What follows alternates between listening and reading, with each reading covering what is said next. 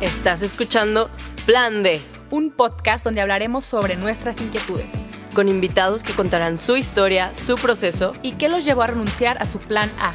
¿Por qué lo dejaron todo y comenzaron a seguir a Dios? Yo soy Clara Cuevas. Y yo soy Romina Gómez. ¿Te atreves a escuchar? Hola amigos, ¿cómo están? Bienvenidos una vez más a El Plan D. Muchas gracias por volverle a poner play, como siempre decimos. Hoy es un programa un poco diferente porque hacía mucho desde la primera temporada que esto no sucedía, en la cual yo me enfermé y no pude estar en el episodio, pues algo así sucedió, solo que Clara tuvo motivos de caos en, en López Mateos, y vives en Guadalajara, ¿sabes? ¿De qué tipo de, de problemas nos referimos? Pero bueno, eh, la verdad es que no alcanzó a llegar. y pues el show debe continuar. y aquí estamos. Así que, pues bueno, espero eh, no se note mucho su ausencia, aunque pues obvio que sí. Eh, el día de hoy queremos hablar sobre un tema que, que es como algo recurrente, creo. Tanto en redes sociales como en comentarios de la gente, en todo lo que uno escucha acerca de los mitos o de lo que se dice acerca de, del cristianismo o de ser cristiano, ¿no? Creo que hay miles de prejuicios en contra de los creyentes de Jesús y lo más triste es que a veces tienen razón. Malamente como creyentes y como discípulos de Jesús, muchos no, no hemos dado la imagen de lo que Jesús en verdad es o lo que Jesús en verdad te, te pide o te invita a hacer cuando, cuando te pide que lo sigas. Y no sé si tú has escuchado, te han dicho o quizá has pensado o sigues pensando esta frase de que pues los, los cristianos simplemente se les prohíbe hacer todo, ¿no? Y no pueden hacer nada y, se limitan solamente a, a, ir a la iglesia porque todo es pecado. Entonces, pues qué aburrido, ¿no? Qué hueva, qué mochos, que, pues sí, qué chafa en general, ¿no? Y esta es la idea que damos y se me hace bastante triste porque como, como les digo, creo que hasta cierto punto muchos de nosotros hemos dado esta idea errónea al, al cerrarnos a muchas cosas eh, que no son malas o, o incluso condenar cosas por el simple hecho de condenarlas sin saber si están bien o mal. Pero también creo que del otro lado hay muchos prejuicios que, que hoy nos gustaría como aclarar y dar nuestra nuestra forma de ver las cosas y nuestra postura y sobre todo más, que nuestra postura porque realmente nunca estamos aquí para hablar de nuestra postura sino más bien de lo que creemos que es la postura de Jesús de acuerdo a su palabra. Entonces hoy está conmigo un, invitado que es un, un, gran amigo un gran amigo mío de, de mi iglesia que de este año nos hicimos muchísimo más amigos y tengo el honor de de compartir mi vida con él. Y bueno, él es Samuel Sánchez. ¿Cómo estás? Hola, Romy. Bien, contento de poder compartir este tiempo contigo. Como dices, esa amistad que ha generado Dios entre, entre nosotros en estos últimos meses ha sido muy buena y, y te agradezco mucho el, la oportunidad de estar aquí compartiendo hoy. Gracias. La verdad, gracias por venir. La verdad es que cuando estamos pensando en este tema, que pues en general es, es este versículo ¿no? de todo me es lícito, pero no todo me conviene. Es decir, puedo hacer lo que sea, pero no todo me conviene. Eh, pensé en ti porque una vez me comentaste que pues que te lo decían mucho, ¿no? O sea, que todo el tiempo era sí. como que esto era recurrente en las conversaciones con tus amigos. Entonces, pues no sé, ¿qué, qué les respondes tú cuando ellos te dicen este tipo de cosas? Sí, esto es lo más común que, que me he encontrado ahí en, en mi trabajo. Eh, me he encontrado con muchísimas personas, he tenido la oportunidad de platicar con, con, muchos de ellos y al final de cuentas cuando ellos se enteran que eres cristiano, que, que asistes a una iglesia, que practicas algo diferente a ellos, es como de esa barrera que ponen, que luego, luego de inmediato piensan que tienes todo prohibido y yo la verdad es que les digo que no es así, eh, cuando realmente te metes a conocer quién es Dios y, y por qué nos propone que, que, hagamos o dejemos de hacer ciertas cosas, te das cuenta que Dios realmente todo lo pensó de una manera en que pudiéramos tener una vida plena según como Él ha planeado, ¿no? Y, y no, no porque solamente Dios no quiera que hagamos ciertas cosas. Eh, si, si nos adentramos en la Biblia nos vamos a dar cuenta que todo Dios nos lo da a modo de consejos y no como obligaciones o mandatos, eh, porque ahora con su gracia, con, con, la muerte de Cristo, vino a cambiar todo y ahora vemos que estas cosas nos las dice Dios para que no caigamos en consecuencias negativas, ¿no? Son cosas que ya dependerá de nosotros hacer o no hacer, pero me sorprende que Dios en su gran poder, en, en su perfecta voluntad que podría tener hacia nosotros, nos deja elegir y nos aconseja qué elegir por nuestro propio bien. No, no es ningún ogro que, que luego viene y, como Shrek me acuerdo de que no quería que hicieran nada ahí en su casa, ¿no? Porque solamente porque no quería y mucha gente lo ve así a Dios que tiene esto prohibido porque Dios no lo quiere y no, realmente no es así. Dios es un Dios que te da la libertad, pero también te pide y te aconseja que lo uses esa libertad para poder crecer en cuanto a lo que Él tiene para nosotros. Wow.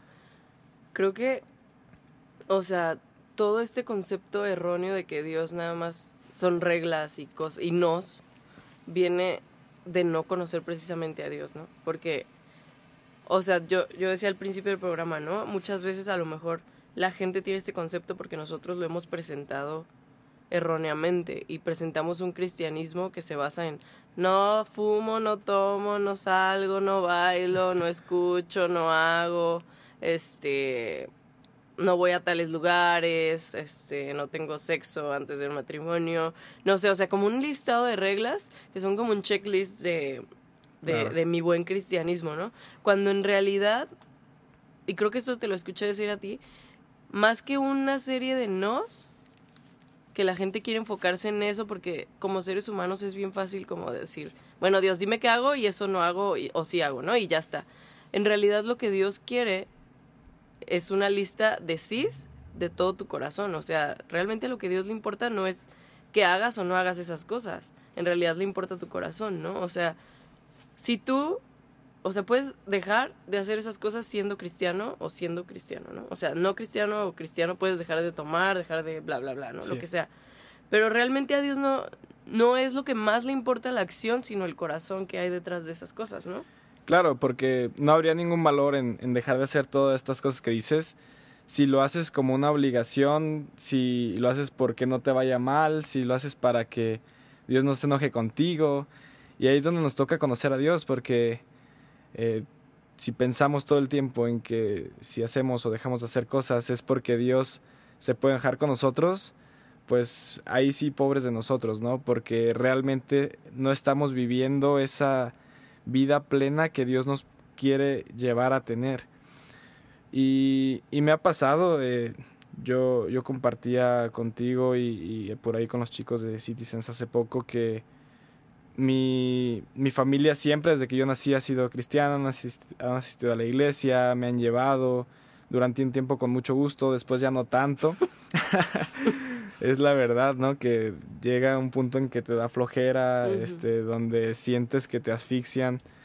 Pero desde hace un año, cuando yo realmente entrego mi vida a Cristo y, y vengo a vivir esa vida, es que te das cuenta que necesitas adentrarte a conocer quién es Dios por ti mismo, por, por tu propia convicción, porque deseas estar cerca en una relación con Él y no solamente de lo que te cuentan un, domingo en, en, la iglesia, de lo que dice el pastor o de lo que te dicen tus papás. Luego, eh, a mí, mi papá siempre, junto con toda mi familia, nos llamaba los, los sábados, que era sobre todo el día que estamos todos juntos, a, a, tener un devocional y yo me enojaba, este, porque sí, ya sabía que parte de mi papá habla un montón y se iba a tardar mucho tiempo y yo ya quería estar haciendo otras cosas.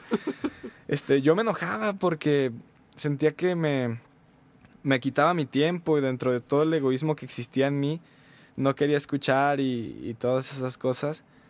Y, y, al final todos esos consejos ahí, ahí se quedaron guardados. Ahora también hay en, algunas reuniones te ha tocado también ahí estar, que saco los consejos de mi papá y justo ayer por ahí me echan carrilla de que, bueno, es que tu papá tiene como que toda una lista de consejos, los hace tener hasta enumerados y todo. Y este, pero son realmente cosas con las que si te quedas nada más con eso, sin descubrir tú realmente quién es Dios y por qué te creó, qué es lo que quiere para ti, entonces te vas a quedar con una idea muy errónea porque no vas a conocer realmente quién es ese Dios que hizo tanto por ti. Es, es como un ejemplo que de repente otra vez vuelo con la de mi papá.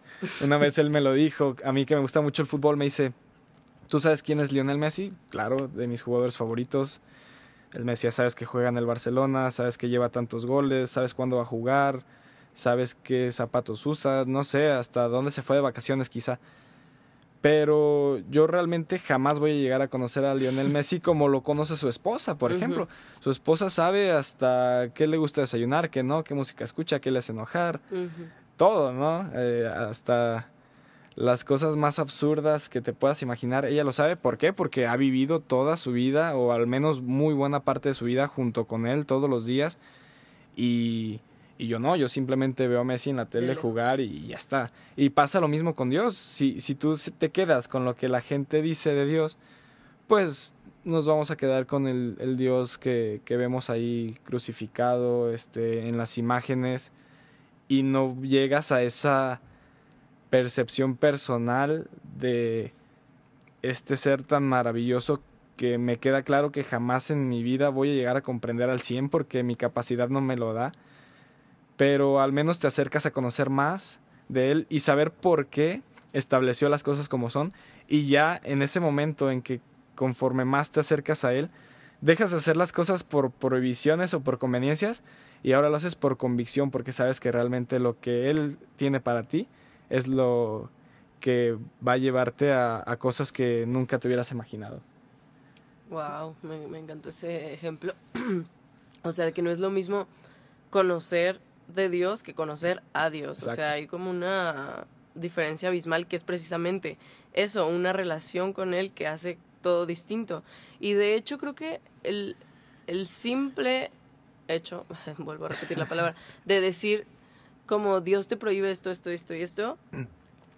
sí, obviamente hay cosas que hay mandamientos muy específicos de Dios que son bastante evidentes y creo que todos los conocemos, o sea, no matarás, no robarás, todo esto, pues son evidentes, ¿no? Para todos es obvio de que, pues, güey, no hagas eso, evidentemente, no mates, está mal, ¿no?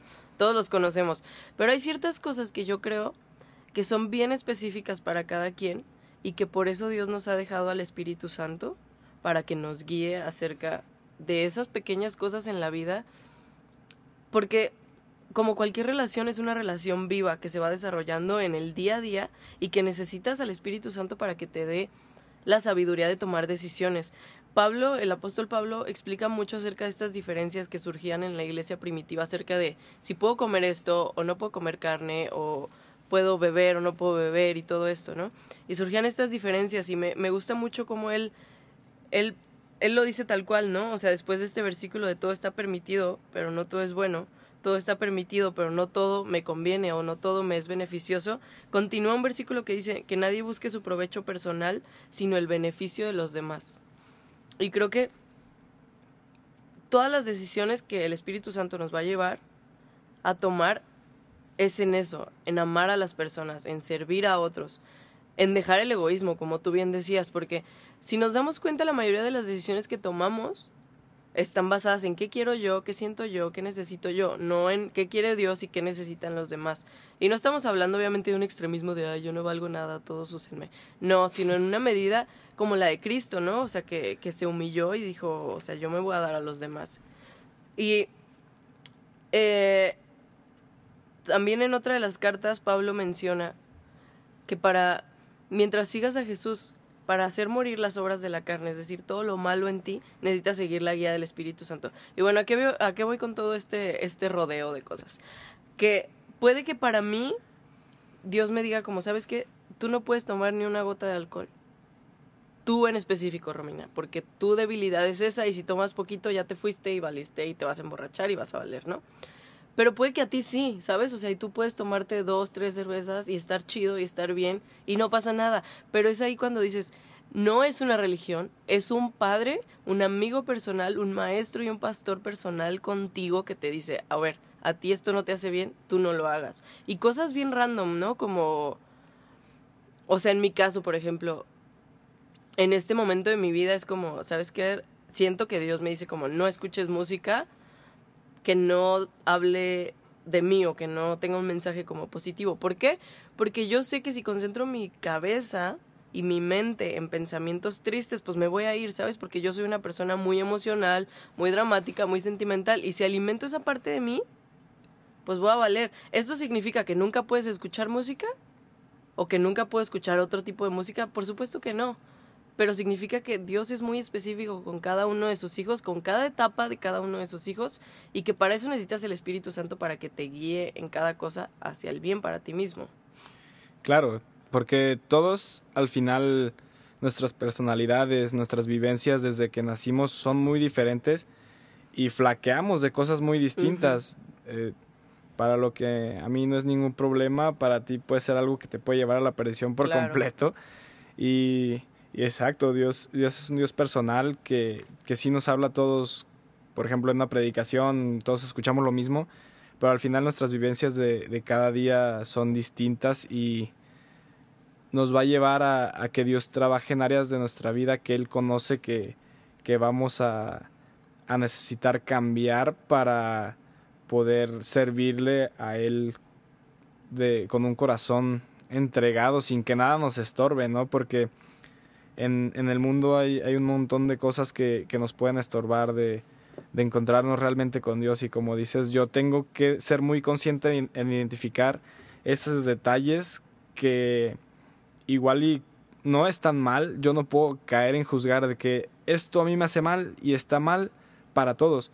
No, o sea, hay muchas cosas en las que el simple hecho de ver un partido de fútbol, ver la tele, una película, escuchar una canción, nada en sí es malo, es malo como lo decía eh, Pablo en ese versículo de que todo me es lícito. Pero cuando caes en un exceso, claramente ahí es donde está el problema verdadero de que te desvía la mirada de las cosas de Dios y es muy clave lo que dices, identificar cuáles son esos aspectos en mi vida en que yo debo decir no, porque esto me puede llevar a perderme, ¿no? Pero al mismo tiempo saber que no debo de juzgar a los demás. Que sí lo hacen. Que exactamente.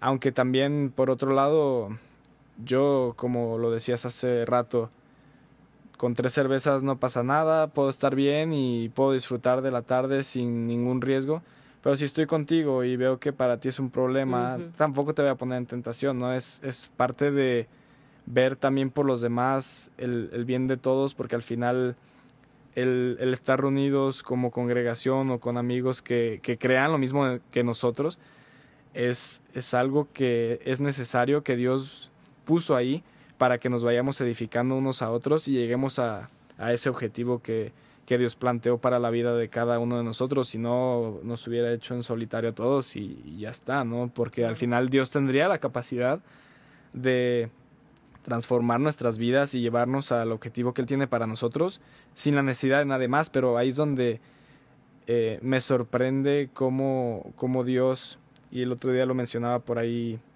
eh, uno de nuestros amigos, Dios no nos necesitaba, pero aún así nos puso ahí para llevar su mensaje y, wow, es un privilegio grande. Entonces, después cuando, volviendo al, a lo del principio, cuando eh, todas estas personas que luego a veces en, en mi desesperación en el trabajo, que son tantos que yo digo me montonean, porque imagínate 20 eh, monos ahí este, trabajando todo el día juntos que imagínate la diversidad de temas que se llegan a tocar. Claro. Este, es complicado a veces poder lidiar con las eh, objeciones que van a tener todos acerca de lo que tú les estás compartiendo. Pero es muy padre porque al final de cuentas siempre se interesan. Y cuando sale ese tema, todos escuchan atentos, todos preguntan. Y es donde te puedes dar cuenta de que en realidad todos tienen esa necesidad de, de algo más de, de Dios, como yo en algún momento la tuve, que, eh, tú sabes cómo esas decisiones que yo tuve en el pasado me llevaron a un vacío y me quedó claro que, que por ahí no iba y es cuando vengo a, a reencontrarme y a, a, dejar todo para decidir seguir a, a, Cristo. Entonces, ves la necesidad de las personas que, que la tienen, que está ahí, y eso nos, nos reta a, a nosotros como hijos de Dios a dejar de lado toda nuestra religiosidad y, y reglas para empezar a vivir realmente como un seguidor de Cristo y que ellos puedan ver lo que es realmente el cristianismo y no todos esos mitos y, y cosas que, que, son falsas que se dicen acerca de todo esto. Wow, sí. Creo que, o sea, todos y siento muy fuerte como que Dios nos llama a volver a ser. Ayer, de hecho, en nuestra plática profunda en la cocina, estábamos platicando y les decía esta frase que de verdad se me queda muy, muy grabada, que es, lo malo es que intentamos ser buenos cristianos en lugar de ser como Jesús. Entonces, eh, otra amiga nuestra, Tirsa, decía que platicando con amigas, sus amigas que, que, no son creyentes, una decía como, ay, no, no quiero contar esto porque está Tirsa y a Tirsa no, no le gusta criticar a las personas. Ella sin haber dicho nada, me impactó mucho porque creo que este es el verdadero cristianismo, ese es el verdadero cristianismo claro. que impacta a la gente, pues, o sea, más allá de que si tomas mucho o no tomas mucho, si fumas, si bailas, si cantas, y bla, bla, bla. O sea, esas cosas que de alguna forma pues sí son más eh, religiosas, que obvio sí creo que uno debe vivir en una vida de santidad y de rectitud, no estoy hablando de eso, pero definitivamente lo que va a impactar al mundo no es tanto eso, sino, sino nuestro amor por las personas. O sea, Jesús mismo lo decía, ¿no? Eh, por el amor que se tengan entre ustedes, por el amor los van a conocer. O sea, por el amor se van a dar cuenta de que son mis discípulos. No por toda la serie de reglas, sino por el amor con que vivimos hacia las demás personas y hacia nosotros. Y ese es un verdadero reto, porque como, o sea, como decíamos, la neta cualquier güey puede dejar de fumar, cualquier persona puede dejar de tomar. O sea, realmente esas son cosas bien, pues sencillas, entre comillas, pero difícil es dejar de hablar mal de las personas, difícil es, este, perdonar, difícil es servir a los que te caen mal, todo este tipo de cosas que son verdaderamente contraculturales y que son genuinamente como Jesús, eso sí cuesta y eso es lo que yo creo que en verdad impacta a las personas acerca de los cristianos. Y es ahí cuando digo, ok, como cristianos tenemos que ser los más generosos, los más amorosos, los más amables, los más perdonadores, eh, los más divertidos, los más gozosos, todas estas cosas que en verdad van a impactar al mundo, pues, ¿no? Claro, y, y ahora que mencionas eso del gozo, eh, seguramente te ha pasado, muchas veces te preguntan, ¿y tú por qué estás tan contento si tienes todos estos problemas?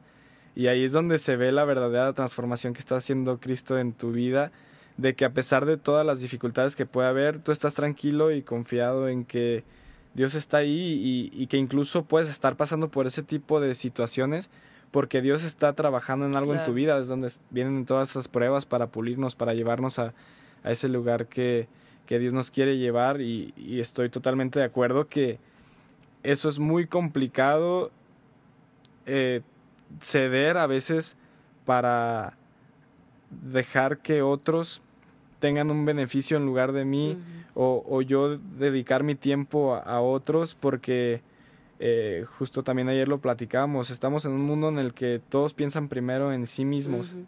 y, y, nos incluimos, me tengo que incluir ahí, es, es algo que le he pedido a Dios que, que sí. me ayude a, a, transformar y yo sé que va a ser a, a, través de todas esas vivencias que, que voy a ir teniendo en mi trabajo cuando estoy en medio de un día y, y me ha pasado que me tengo que detener y, y tomarme cinco minutos para decir, ok, sí, estoy aquí trabajando porque obviamente es importante tener una carrera profesional, crecer y, y claro que son importantes los recursos y todo eso para vivir, pero al final algo que me ha quedado muy claro en, en mi vida es que si Dios me puso en el lugar donde yo estoy trabajando el día de hoy, donde estoy asistiendo a la iglesia, en el lugar donde vivo y con cualquier persona que me voy a topar, es para demostrarle este verdadero cristianismo, esta verdadera convicción de seguir a, Cristo. Y hay veces que es necesario tomarte cinco minutos, detenerte, decir, ok, sí estoy aquí por esto, pero mi principal objetivo como creyente es que todos estos que están a mi alrededor puedan tener lo que yo tengo ya. es el mayor deseo que nosotros como cristianos debemos de tener, que todas esas personas, amadas o no, porque las va a ver, esas que cuesten trabajo amar, como tú dices, o incluso ya no digamos amar, sino aceptar, eh, que todos ellos puedan vivir lo que yo estoy viviendo. Esa es una de las cosas que nunca deben de salir de nuestra mente, que, que todos los demás puedan sentir esa esperanza de despertarte cada día nuevo con una razón de ser y no solamente por pasarla aquí y quién sabe qué va a venir después, ¿no? Y es, es muy clave el amor a los demás. Yo, yo les decía ayer, el, egoísmo es, es, algo que mueve el mundo y, y toda la mentalidad de, de, yo primero es algo que, que tendríamos que, que, dejar de lado, que ya en nuestra vida no, no hay espacio para eso. Con Cristo no es así. Y, valdría la pena todos los días reflexionar en eso que, que vivimos para, para Cristo y cómo servimos a Cristo por medio de servir a otros. Exactamente. Y, y eso es algo que cuando llegas a entender es muy padre y, y, la verdad es que se disfruta. A veces dices, ¿cómo voy a disfrutar de servir a otros? Pero la verdad es que cuando lo empiezas a vivir este, genuinamente es algo que, que se puede disfrutar hasta en un simple agradecimiento de otra persona, ver esa sonrisa con la que se quedó con un detalle muy simple que no te cuesta nada, es, es algo que vale totalmente la pena. Wow, sí. De hecho, ahorita que, que decías eso, pensaba en este versículo que les decía Pablo, creo que a los Gálatas, les decía que, que no usen, o sea, ustedes son libres, ya han sido liberados, refiriéndose a los creyentes, pero no usen esa libertad para pecar sino úsenla para servirse mutuamente en amor. Entonces aquí que nos está hablando que la verdadera libertad es cuando servimos a otros. O sea, no, no es como para que, porque muchos piensan que, ay, soy libre porque hago lo que quiero y, ¿sabes? Y yo hago lo que yo quiero hacer, nadie me manda y yo soy mi propio jefe y yo soy todo, ¿no? Yo decido sobre mi propia vida y mi cuerpo y bla, bla. Pero realmente la libertad según Dios es amar y servir a otros. Y realmente, si nos ponemos a pensar, el hacer lo que tú quieras y lo que tus impulsos te digan en el momento, no es una verdadera libertad porque te estás, estás siendo esclavo de tus instintos y de tus impulsos. Pero el servir a otros es una verdadera libertad porque tú, tu espíritu y tu alma y el Espíritu Santo está reinando por encima de ti y eso es verdadera libertad porque tú tienes dominio propio y dominio sobre las cosas que estás decidiendo hacer, ¿no? Claro, es todo un tema porque la libertad como la explica el mundo es otro uh -huh. mundo distinto a lo que explica Dios acerca de la libertad, como bien dices. La libertad se debe usar para hacer el bien, no para luego dices, bueno, total, Dios ya me salvó, está bien, puedo hacer esto, ya después me arrepiento y no pasa nada, sigo con lo mismo, ¿no? Pero es toda una serie de, de, hechos que te van llevando a alejarte cada vez más de Dios. O sea, es como cuando dices, ah, bueno, total, ya, me, ya rompí la dieta, me comí unos tacos un viernes en la noche, el sábado ya me voy a las hamburguesas, todo, total. Y no, o sea, en, en el momento en que tú te das cuenta que pecas, no hay tiempo que perder en, en venir y, y arrepentirse para poder seguir caminando con Dios y no esperar a que se te acumulen todos esos pecados y todos esos días y meses en los que por vergüenza este, no vienes al arrepentimiento, eh, es todo lo contrario.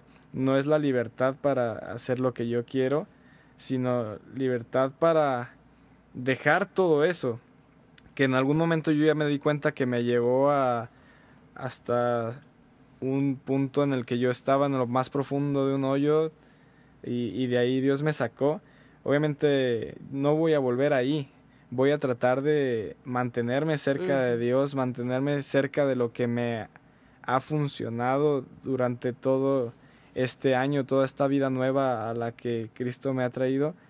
Y es, es un punto muy determinante porque no es fácil. Se dice fácil que sí, la libertad es, es esto, dejar todo lo que está atrás, ya no somos esclavos del pecado lo dices ahorita en, en tres segundos, uh -huh. lo piensas, pero de eso llevarlo a la práctica, sí, creo que es algo difícil y, y, realmente necesitamos la ayuda de Dios, depender de, de Él y, alimentar a nuestro espíritu y, dejar a un lado todas esas cosas que, que alimentan a nuestro propio orgullo y, a nuestra propia carne. Muy bien, totalmente. Entonces, o sea, nosotros creemos totalmente en que Dios nos llama a la santidad, ¿no? Pero este concepto de santidad y de libertad está muy mal entendido. ¿Cómo definirías tú la santidad ya habiendo hablado acerca de, de qué es la verdadera libertad y, y de que Dios realmente nos da esta capacidad de elección y de que en realidad todo me es lícito pero no todo me conviene? ¿Cómo definirías tú la santidad? La santidad es apartarte dejar atrás todo tu pasado, ponerlo en manos de Dios que, te perdona. Y la santidad es, venir con un verdadero corazón dispuesto a obedecer, a conocer cada vez más de, Cristo en su palabra y, y, es tener una relación como la tendrías con cualquiera de tus mejores amigos que te puedas imaginar, el, venir a vivir una vida de, de entrega donde el yo sobra.